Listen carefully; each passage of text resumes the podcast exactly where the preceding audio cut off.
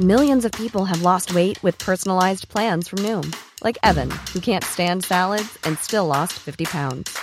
Salads, generally, for most people, are the easy button, right? For me, that wasn't an option. I never really was a salad guy. That's just not who I am. But Noom worked for me. Get your personalized plan today at Noom.com. Real Noom user compensated to provide their story. In four weeks, the typical Noom user can expect to lose one to two pounds per week. Individual results may vary.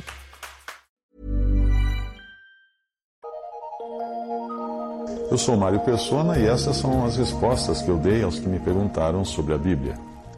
Você escreveu perguntando qual seria a diferença entre crer e acreditar. E a sua dúvida diz respeito à salvação somente pela fé, ou seja, só pelo ato de crer.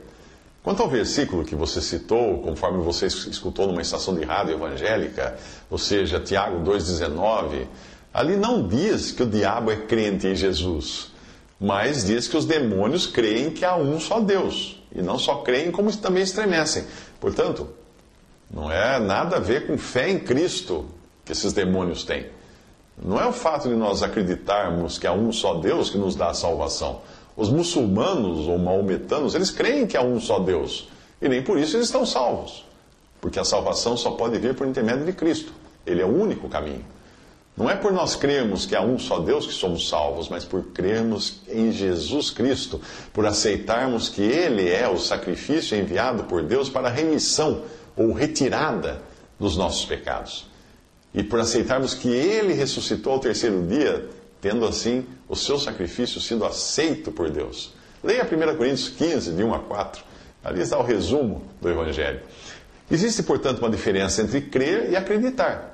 Apenas para dar um exemplo, uma pessoa poderia saber tudo a respeito de um cirurgião e até mesmo acreditar que ele seria capaz de fazer um bom transplante de coração. Porém, tal pessoa teria de crer na habilidade daquele cirurgião e estar doente também para deitar-se numa mesa de operações e permitir que o médico lhe tirasse o coração e colocasse outro no lugar.